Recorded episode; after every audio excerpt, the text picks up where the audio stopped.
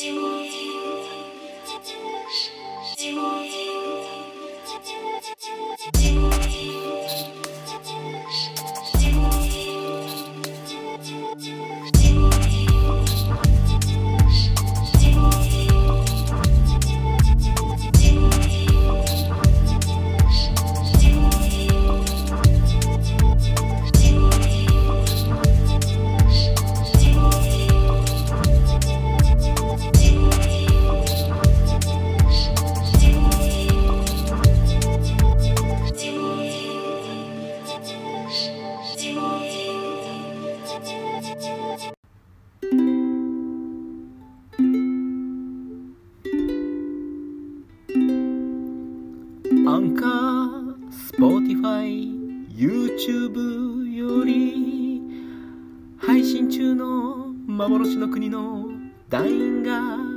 週替わりでお届けするラジオ内容幻通信局のお時間です。はい。ウクレレの音色皆さんどうでしょうか？ああもう無理やり詰め込みましたね歌詞を。幻の国の団員が週替わりをお届けするラジオって言ってましたけど、皆さんね、そんなことよりもウクレレの音色でね、癒されてほしいなっていうことで、今回のお相手は、初めから最後まで、終わりから、あ違いますね。始まりから終わりまで、田中翼、一人がお届けしたいと思います。た、た、た、た、た、た、たたたん。よろしくお願いいたします。あのー、ちょっとミーティングでですね、僕、一人で、やりたーいって言った。一人でやりたーいってね、言ったところ、じゃあぜひ、やってくださいって言ってくれたんで、ちょっと一人でやりたいと思いますよ。ドキドキしますが、嬉しいですね。一人でできるっていうのは、ね、ありがとうございます。ありがとさーということでですね、あの、前、前回の第11回目の幻通信局では、石田哲也くんがね、一人でラジオやっていたんですが、皆さんお聞きいただきましたでしょうか？ああ、もう彼はね、とても寂しそうでしたよ、本当にもう。まあ彼自身も言ってましたけども、ラジオ内で。一人は寂しいなあ言うて。誰か突っ込んでくれつってね、もうなんかもう困ってましたね。うん、なんかもう早くもその気持ちがわかるかもしれない。でもね、だからね、僕は今日こうやってウクレレ持ってきたんですよ。だからこれを使えばね、滑ったとしてもね、ってやれば、あの、閉まるんで。えー、いい相方持ってきましたね。よろしくよろしく。ということでですね、まあその気持ちも今日はね、やっぱやってみて気づけるんじゃないかなって思います。でも、なんといってもですね、やっぱお聞きいただいている皆様に、元気とパワーと笑顔をね、お届けするラジオにしていきたいと思いますので、よろしくお願いいたしますよ。早速盛り上がっていきたいと思いますよ。よろしくお願いします。ありがとうさん。ということで、幻通信局、田中翼の一人バージョン、スタート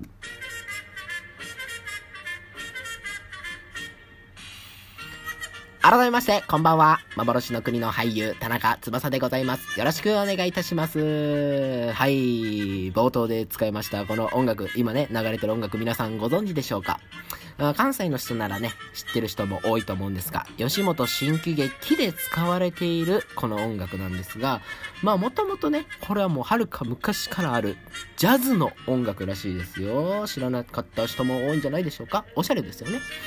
まあ、ということで、私、大阪生まれ、大阪育ちでございまして、関西弁も抜けておりません。まあ、でも一応言うておくと、父親は長崎生まれ、母親は広島生まれ、流れる血は九州なのかもしれません。でもね、あの、父も母も二人とも、あの、幼い頃に大阪に来てて、ね。でもほとんどがね、二人とも大阪でも育ってるんですよ。だから実質、関西の両親のもとに生まれた生粋の関西人でございます。まあこれをよくね、あの団員に言うとね、エセやないかい田中エセやないかいって言われて、誰がエセじゃんお前にぶん抜くんぞ言ってるんですけどもね。こういうくだりがあるんですよ。団員内で。楽しいですよ。そうです、そうです。んで、あの、まあまあまあ、上京して僕も2年ぐらい経つんですけども、まだまだやっぱりね、東京のことを知らないんですよ。東京のことをまだまだ知らない田中翼。今日はちょっと一つやりたいことがございます。その名も、東京クイズということで、東京に関するクイズをね、僕が自分で持ってきたので、いくつか解いて、いかに東京に染まれているのか、この2年経った田中翼はいかに東京人になれたのかっていうのをですね、まあ、皆さんも一緒に問題解いていってほしいと思います。それを解いて、えー、見事ですね、半分以上正解できたら僕はもう東京人だと今日は名乗っていきます。早速スタートはい、決まりましたね。うん、いい感じ、いい感じ。ということで、じゃあ早速ね、5問あるんで、じゃあ第1問目からいきますよ。皆さんもちょっとね、あの、聞いてくださってる人はもしかしたら東京の人が多いかもしれないんですけども、一緒にやってみてください。じゃあ第1問。ディリン東京発祥の料理はどれでしょうか ?1 番、もんじゃ焼き。2番、お好み焼き。3番、たこ焼き。たあ、もうこれ、これはもうなんちゅう問題を大阪人にふっかけときとうや。これ2番のお好み焼きと3番のたこ焼きは関西の食べ物でしょうが、こら、おい。おい、こら。こらもう簡単じゃ。1番のもんじゃ焼きでしょう。ね。これはまあ東京の人も当たり前の答えじゃないですか正解、正解。1番、もんじゃ焼きですって。えー、もんじゃ焼きはですね、お好み焼きよりも発祥が古く、東京で江戸時代から食べられていました。へえ、お好み焼きよりも先輩なんや、もんじゃ焼きは。おー、すごいね。江戸時代から食べられてるもんじゃ焼き。今もなお、愛され続けているもんじゃ焼きすごいな。あのまあ僕もねもんじゃ焼きはね東京にね来てねあの2ヶ月目ぐらいでね友達あの同じく上京してきたね関西の友達とね食べに行きましたよ。そしたらねあのねお店の人がね関西の人で「あお兄さんたちもしかして関西人?」みたいな「作り方わかんないでしょ。作ってあげるよ」って言ってくれてね作ってもらいましたもんじゃ焼き。あのね初めてだとちょっとね作り方わからなくて何て言うんですかあの土手っていうの？土手っていうのを作ってなんかこうブワーってねもぐちゃぐちゃにしてちっちゃいヘラみたいなのでみんなでつついて食べる。なんかね面白かったですよね。やしでもお腹にはたまらないなっていうのはありました。うん。お腹にはたまらないけどお酒にすごい合う。このもんじゃ焼きはねなんかもう高級なちょっとおつまみというか気がしましたね。なんかでも、大阪の時にもよくね、なんか駄菓子でもんじゃ焼きみたいなのあった気がしますよ。なんか水で作るみたいな。あの、水道水入れてこうかき混ぜたら、ね、なんかネチョネチョのソース味のなんか できるみたいなありましたよ。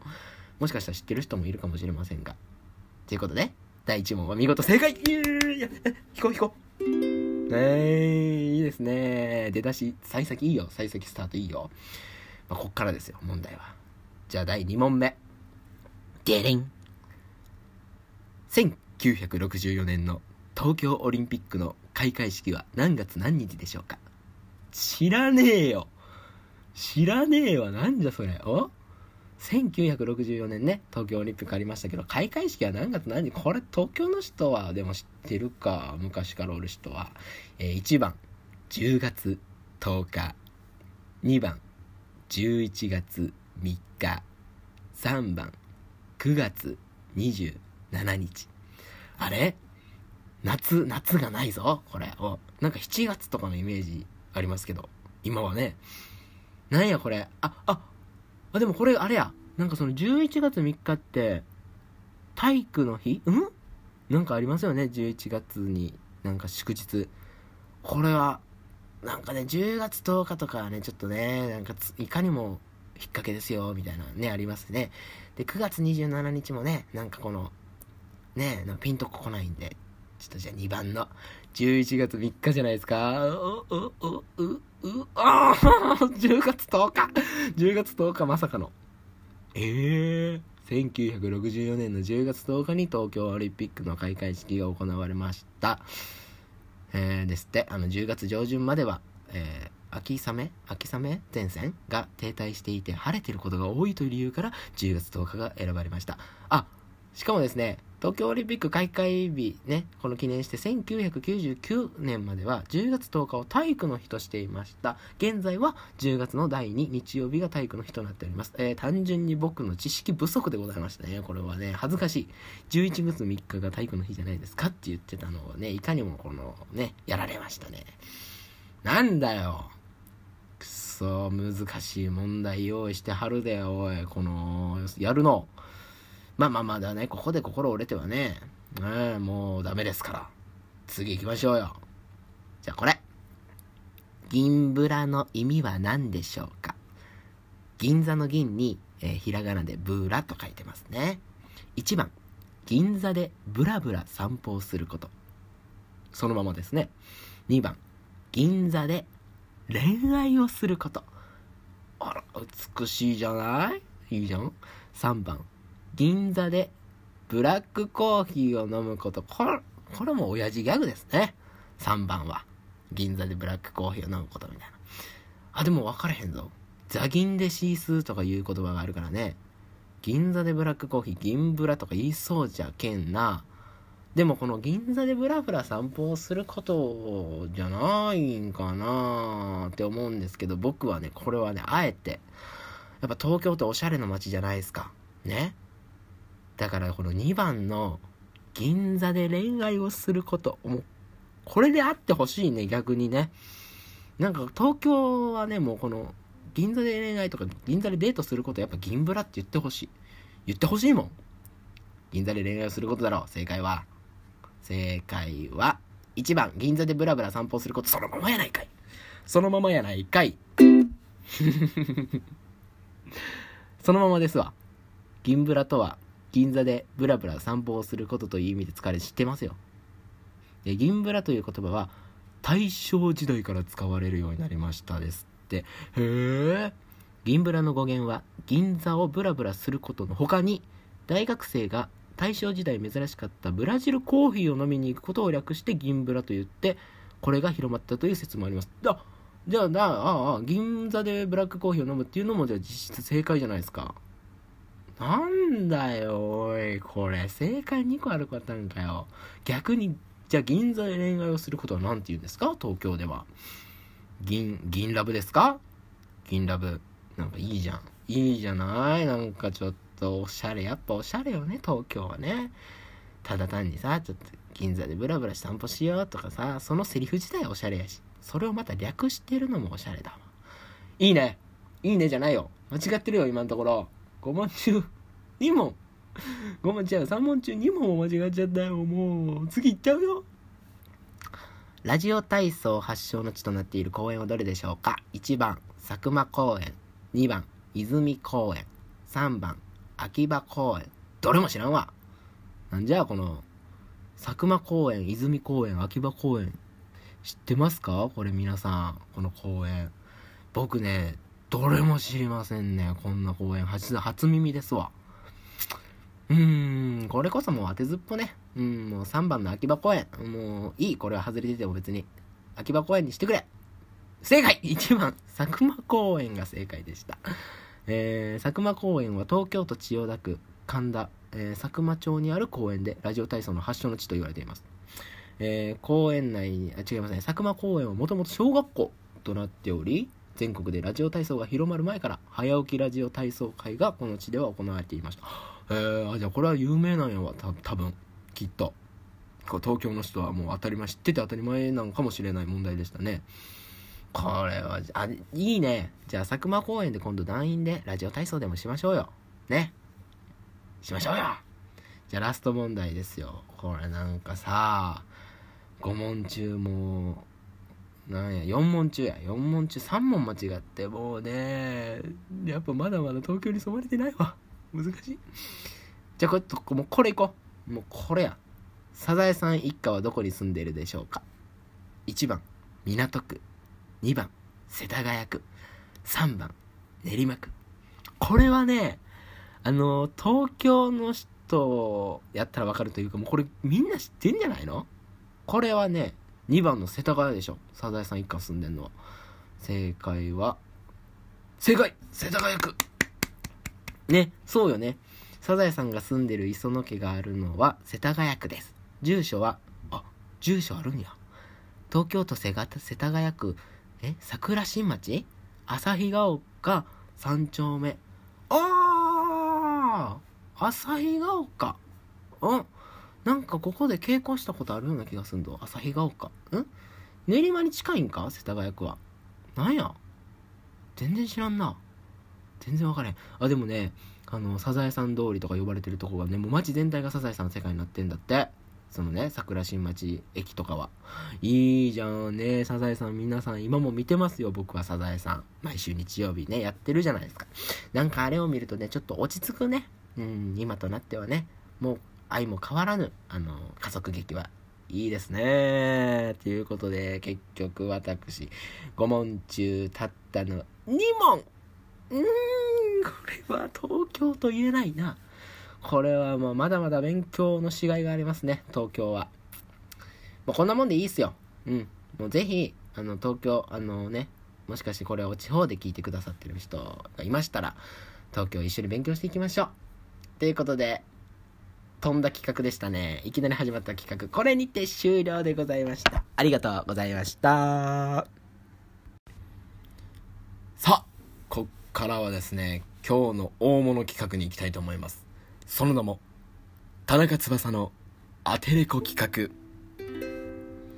こちらですね、今日僕が一人でやると言った上で、ちょっと団員に、あの、田中にやってほしいことないですかっていうのを募集したところですね、じゃあ、アテレコ企画やってくださいという意見をいただきまして、ちょっとね、やりたいと思いますね。もう、怖い。どうなるのかわかんないが、怖い。これね、どういう風にやるかと言いますと、えー、僕が全く見たこともない、そして読んだこともない、全く何の情報もないアニメのキャラクターの写真を見て、僕が想像でそのキャラクターが言ってそうなセリフを声までも想像してやるという鬼企画だ。悪くないだろう。時を戻そう。っていうやつですよ。おおもうね怖い怖い怖いわ。そしてその僕が全く何にも知らないアニメで選ばれたのが「鬼滅の刃」あ そうなんですよ。これね僕見たことない。もう見たことないし読んだこともないし全く知らないっす。鬼滅ね。もうえー、見たことないんや！ねそうなんですよ。でもあのなんかちょっとは知ってますよ。あの主人公は炭治郎とかいうやつでしょ？であの禰豆子ちゃんね禰豆子ちゃんはねおじさん知ってるよ禰豆子ちゃんは知ってるよあの竹をなんか口にあんってしてる可愛い子いるじゃないですかあれねずこちゃん。それだけはね、なんか結構バズってたんで知ってますよ。ねずこちゃんのね、この、なんていうんですか？コスプレとかしてる人もね、今多いんでね、うん、いいじゃないですか。それは知ってるんですけども、ほとんどもうそれ以外の情報何にも知りません。でね、まあまあ僕と同じようにちょっと、鬼滅の刃知らないっていう人もいるかもしれないので、ちょっと紹介したいと思います。週刊少年ジャンプにて、2016年11号から2020年24号まで掲載された連載された大正時代を舞台に主人公が家族を殺した鬼と呼ばれる敵や鬼と化した妹を人間に戻す方法を探すために戦う姿を描く物語だ。なるほどな。そういうやつだったのか。ホラーやん。怖いわなんか。鬼と呼ばれる敵や鬼と化した妹を人間に戻す方もう鬼ですわ。鬼もう鬼企画にぴったり。これあれでしょ。鬼と化した妹っていうのがなずこちゃんですね。なずこちゃんでしょ。なるほどなるほど。ほったらばちょっとですねこれであの実際に3人のキャラクターの写真をもらったんですよ。えっ、ー、とね1人目。1人目が誰だ？1人目は炭治郎ですね。そして2人目が善逸っていうキャラクターなんですかね。この黄色い髪の毛の。そして3人目が伊之助というねやつをいただきましたので。あ 早速じゃあ1人目のね炭治郎からねもう本当に想像ですよ。想像でやるんでちょっとまあまああの許してください。で僕あの声優とかのやったことないので本当にあのど素人がやるねちょっと当てれこ皆さんお付き合いください。ちょっとやってます。早速やっていこうかな。じゃあ炭治郎。まずねもらった写真の炭治郎はね赤い髪の毛でねなんかおでこにすごいねこの赤いなんかこのどっかの都道府県みたいなねマークの赤い傷ですか？これは。ありまして赤い目玉にそして刀ね日本刀かなこれ。シュッとやってるもうねかなり決めてる炭治郎の、ね、写真をもらいましたよ。じゃあ早速田中翼による想像アテレコ炭治郎編。俺の名前は炭治郎。よろしくな。父さん母さん禰豆子。必ず俺が鬼を倒してこの村を守る。そして禰豆子絶対に兄ちゃんが人間に戻してやる。いいか？今はおとなしくしておくんだ。必ず兄ちゃんが禰豆子を守る。鬼を倒したらこの村は救われるんだ。お父っつぁんにもらったこの日本刀で行ってやるぜ。さあ鬼かかってこい。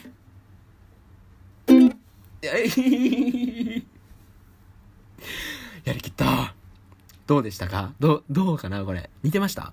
似てないかな？似てないでしょ多分このね、もう。でもちょっと、なんかね、雰囲気は掴んでたんじゃないかなって思う。主人公のね、この熱い気持ち。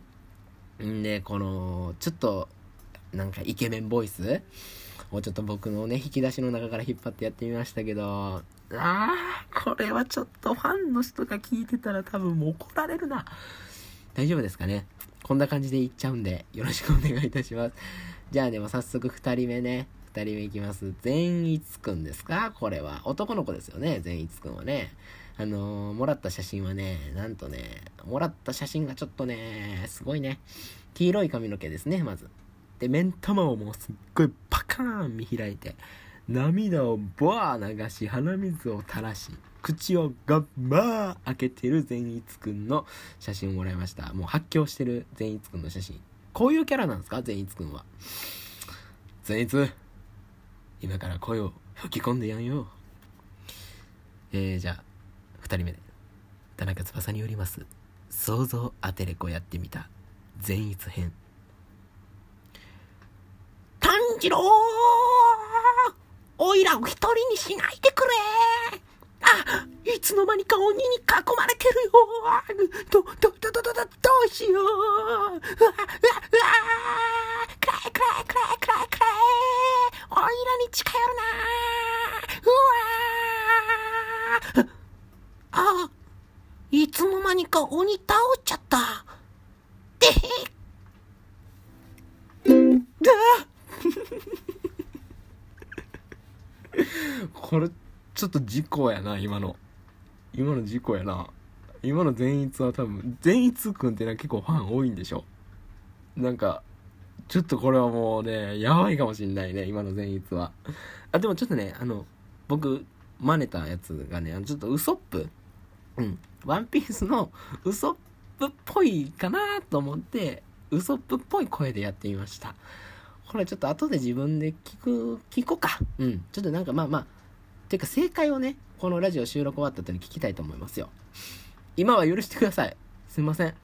ということで、じゃあもうね、ラストだよ。怖いな、ラストのね、やつがね、もう人間じゃないもん、こいつ。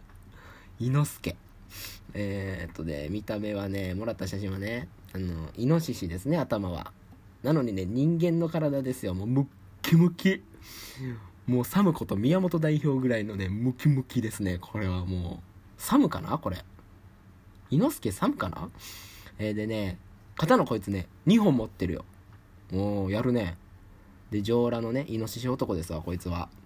あー、なんやねん、こいつ。一番むずいやんけ。伊之助、やってんよ。田中翼の、想像アテレコやってみた、伊之助編。うがうが。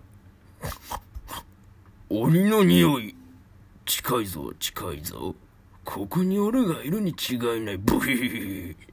伊之助からは逃げられない。鬼を見つけたら突進あるのみ。いざ行かん。イノシシだけに。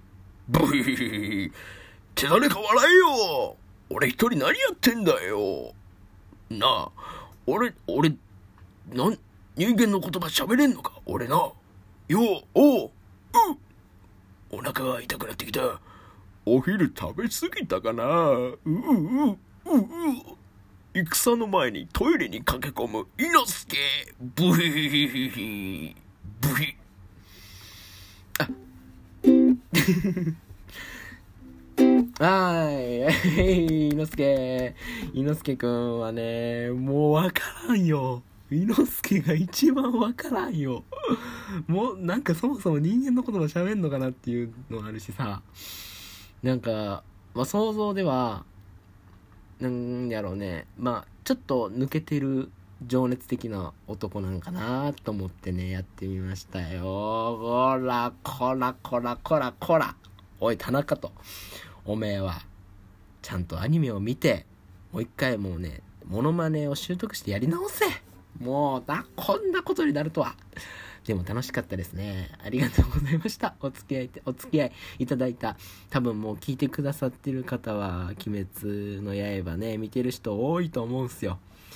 の上でね、もう今聞いてくれてましたら本当にあの嬉しい限りでございます。あの、もうこの流れでエンディングいっちゃおういっちゃおういっちゃおうはあ、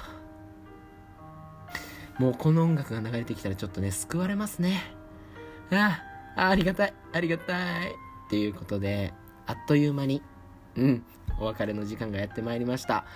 まあこうしてね、今日はベラベラベラベラ一人で話しさせていただきましたが、もともとは僕や、あのー、小さい頃は人前で話すとかがすごい苦手な男の子だったんですよ。すごい内気で、恥ずかしがり屋で、あんまり話さないみたいな。僕のお姉ちゃんはね、もうずっと喋ってるんですけど、本当に、あのまあ女の人だからですかね。まあそれはわかんないですけど、まあまあ結構ね、ずっと喋る。で、僕はちっちゃい頃は正反対で、本当に静かな男の子だったんですよ。で、いつからこんな性格になったかというと、高校生の時に少林寺拳法っていう部活に入ってまして、で、すごいやっぱり大きい声出すんですよね。へいとかね。よいしょとか言うんで、やっぱなんかそういうのを繰り返したり、やっぱり運動をバーッと続けていると性格もちょっとまあ、社交的というか、初めましての人にもちょっとまあ、バーッと喋れるぐらいになって、で、どんどんどんどん大学とかになって、今のキャラクキャラクターというか、今の僕が出来上がったなーっていうのありますね。だからよく親とかには、昔はね、翼はこんなよく喋らなかったのねって言って言われますね。本当にそうで。で、お芝居も始めたのが僕は大学2年生の時で、もともと大阪芸術大学っていう大学に通ってまして、舞台照明を4年間学んでたんですね。今とは真逆のスタッフさんの、スタッフさんを学んでまして、で、まあその照明をしながら、あの、あるミュージカル公演の照明をやってたんですよ、僕は。オペレーターっていう。そしたらもうかっこよくて、そのもうミュージカルをやってるキャストの方々がもうキラキラね、輝いてるのを見て、もう僕のね、芝居やりたい感情がバーンでもね、爆発して、そっからちょっと本当にお芝居やりたいなってなったんです。で、ありがたいことに、やっぱりその芸術系の大学ですから、先輩とかが自分でもう劇団を作ったりとかしてはって、その先輩に、あの、役者、役者やりたいんですけど、出させてくれませんか？ってお願いしたら、じゃあ次の作品出るって言ってくれたのが本当に始まり、大学2年生の冬ですね。もうそして出るたび出るたびやっぱりもうハマっていきまして、お芝居楽しいってなって、もうどんどんのめり込んでいって、まあ、ちゃんと4年間照明は学んで卒業したんですけど、これを仕事にしたいってなって上京しました。でですね、本当に僕はずっと夢である、掲げてる夢がありましてね、やっぱもうね、河内長野市って言ったんですけど、大阪の河内長野市にはね、楠木正成公というね、武将がいるんですよ。このね、楠木正成公の大河ドラマをね、実現しようっていうので河内長野市が今動いてるらしく、もういつやるかわかんないんですけども、動いてるらしく、もうこれは田中翼がやるぞって絶対やるぞって言ってもうこれを夢に見てる見てる見てる見てる見てる見てる見てる見てる見てる見てる見てる見てるこれを夢に見てるさなかでございますそんな田中翼ですねあもうこの音楽が終わってしまいますねそんなずっとベラベラ喋ってたらリピートリピートしましょうそうなんですまあそれでね本当にまあお芝居はね幻の国でもこうやって経験させていただいて、毎回そう成長させていただいて、やっぱり楽しいなっていうのは変わらないんで、今後も、まあまあね、まあ当たり前ですけども、えー、東京で必ずや、えー、田中翼は、えー、標準語をマスターするということでですね、頑張りたいと思います。はい。えっ、ー、とですね、最後にちょっとですね、大切なお知らせがありまして、これがね、本当にこのラジオで一番今日は大事なところなんですが、えっ、ー、と、今ですね、毎週水曜日と土曜日に行っております、この幻通信局なんですが、えー、と、そうですね、6月からですね、あの、我々、幻国もですね、あの、本稽古が始まりますので、ちょっとですね、配信頻度を週2回から週1回にやらさせていただきたいと思います。えっ、と、曜日が毎週土曜日に配信させていただこうと思います。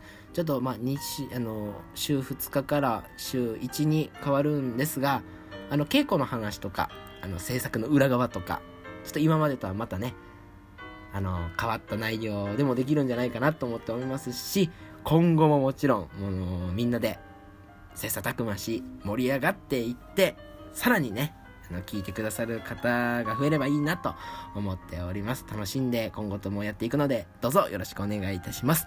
そしてですね、YouTube にも本当に最近、今までのアーカイブの動画とか、どんどんどんどんあの上がっていってますので、ぜひ YouTube で劇団幻の国と検索していただければ、チャンネルが出てきますので、そちらもどうぞご一緒にご確認ください。そしてですね、Twitter で、あの、幻の国に対する質問箱をただいまも絶賛募集中ですので、ぜひぜひぜひ、どんな質問でもいいので、ぜひお願いいたします。